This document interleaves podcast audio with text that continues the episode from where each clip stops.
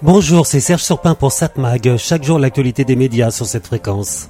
Bon, dans une précédente chronique, je vous ai dit que j'ai pris des vacances. Certains vont me dire, bon, c'est bien, mais ils s'en fichent. Ils ne voient pas pourquoi je parle ici de mes vacances dans une chronique consacrée aux médias. Et je continue, vous allez comprendre. Voilà donc, en vacances, quand on part en hôtel, et encore plus dans un club de vacances, on a souvent l'occasion de faire des rencontres, voir de nouvelles têtes. C'est bien, ça change. Ça a été le cas pendant mes vacances. Et pour une fois, j'ai pas dit tout de suite quel était mon travail et où je travaille. Mais malgré ça, inévitablement, le sujet revient au menu des conversations. Et alors toi, qu'est-ce que tu fais? Bon, c'était au bout de deux jours. Et là, la claque. Travailler dans un monde de journalistes, ça veut dire que, bah évidemment, je suis de gauche. Pas très objectif, pas de nuance. D'ailleurs, on m'a tout de suite surnommé le gauchiste. Que ceux qui me connaissent ne rigolent pas sans parler du nom de certaines radios où ma chronique est diffusée. Là encore, une étiquette mise sur mon front, sans trop de nuances. Et là, donc, on sort tous les poncifs du genre. Tu te rends compte que sur telle radio, on n'a pas dit que le Hamas était un parti terroriste? Bah, J'ai répondu que la personne n'avait pas dû écouter cette radio, car ils l'ont dit, je le sais. Par contre, tel autre média ou agence de presse, eux, ne l'ont pas fait. Mais euh, c'est vrai que les noms sont moins connus, et dans pas mal de têtes, tout se mélange. La nuance est oubliée et les préjugés, eux, restent. Il se trouve que j'écoute et je suis beaucoup les médias pour savoir comment sont traités certains sujets, certains sujets sensibles. Mais on ne me croit pas trop, car euh, bah, ce que je dis ne correspond pas à ce qui est dit sur une chaîne d'information. Mais donc la soirée se termine, on rentre chacun dans nos pénates, dans notre chambre, et le lendemain, je retrouve ses amis de vacances et je tente de m'asseoir à leur table. Réponse, non, on attend des amis, on n'a plus de place, alors qu'on avait passé nos précédents repas avec eux la claque. Et là je comprends, je suis devenu brusquement un paria, car ils savent, enfin, ils pensent savoir qui je suis. Première leçon, dire tout de suite qui on est, pour ne pas avoir de mauvaises surprises, ça évite de perdre du temps. Et là, je me rappelle aussi que ce soir-là, on m'a ressorti des phrases que j'avais pas compris sur le coup, assez radicales. En recherchant, je découvre que ce sont des idées que l'on peut entendre toute la journée sur une chaîne dite d'information. Et là, je me dis quand même, cette chaîne à laquelle je pense ne fait que 2-3% d'audience. C'est pas énorme, pas de quoi influencer le monde entier. Mais je réalise aussi que j'ai oublié un facteur très important. Selon Médiamétrie, plus de 34 millions de Français regardent cette chaîne chaque mois. Autrement dit, un Français sur deux. Un Français sur deux qui peut entendre ce qui est dit sur cette antenne. D'ailleurs, c'est ce qui fait la différence avec la presse écrite. Je prends au hasard Le Figaro, et est lu en moyenne par 2 millions de personnes. Par contre, son site internet, lui, est suivi par 32 millions d'internautes chaque mois. On change d'échelle, même s'il est évident que le nombre d'articles publiés par le Figaro chaque mois, je prends le Figaro, mais c'est à peu près la même chose pour tous les grands quotidiens présents sur le net, donc le nombre d'articles publiés par un grand journal est infiniment plus varié que le nombre de sujets abordés en moyenne sur une chaîne d'information comme CNews. Mince, j'ai dit son nom.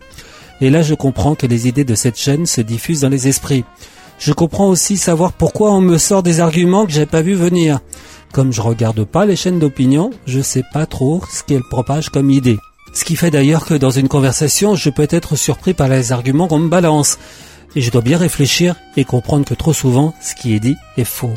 Alors certains me répondent que cette chaîne traite bien du conflit opposant Israël au Hamas. Oui, mais ils en profitent aussi pour faire passer certaines idées, quelque peu problématiques. Et je fais encore la comparaison avec une autre histoire de vacances, là aussi dans un club de vacances. Il y a quelques années, alors qu'était discutée la loi sur le mariage pour tous. À notre table, nous et deux autres couples. Un des deux totalement opposé à ce type de mariage, mais ils ont été très surpris de constater que nous et l'autre couple étions pour les réseaux sociaux n'étant pas aussi développés qu'aujourd'hui et les chaînes d'infos n'avaient pas l'importance qu'elles ont maintenant. Maintenant, c'est l'inverse. J'ai été très surpris par le fait que beaucoup me ressortaient des idées venues des extrêmes et j'avais l'impression d'être en minorité. Les idées se répandent facilement aujourd'hui via les réseaux, mais aussi via certaines chaînes d'opinion. Cette mag, l'actu des médias. On se le dit à voir à la télévision ce soir sur la TNT. Euh, sur TF1, un jeu, le retour de Colanta, les chasseurs d'immunité. France 2, tout le monde joue avec la mémoire. C'est un jeu, évidemment. France 3, une série policière, Les Pénacs.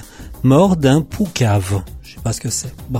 France 5, un documentaire santé, rappel de produits, la dangereuse escalade. Une enquête sur les denrées alimentaires non conformes, voire dangereuses pour la santé, et sur les moyens déployés par les autorités pour combattre ces abus. M6 propose une comédie, Les Beaux-Parents. C'est signé Hector Cabello Ries, ça date de 2019, et c'est avec Josiane Balasco et Didier Bourdon, ainsi que Benabar. Quand sa fille se sépare de son mari soi-disant infidèle, un couple de retraités tente par tous les moyens de garder leur gendre dans leur vie. Arte propose un documentaire économique. Mafias et banques. Des années 30 à nos jours, des organisations mafieuses et des banques ont vu leurs intérêts converger au gré de l'évolution du système financier international. Mais j'aurais tendance à vous conseiller de regarder ce soir un documentaire pas évident à regarder. C'est proposé par LCP, la chaîne parlementaire. Ça s'appelle La liberté ne meurt jamais, chronique ukrainienne.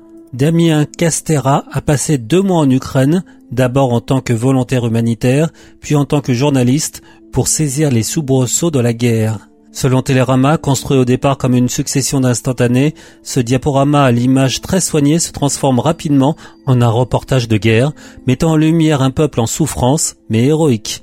Un documentaire brut, imparfait dans sa réalisation, mais particulièrement touchant.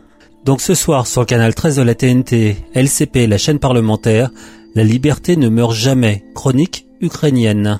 Ça dure pas trop longtemps, 60 minutes. 7 Mag, l'actu des médias.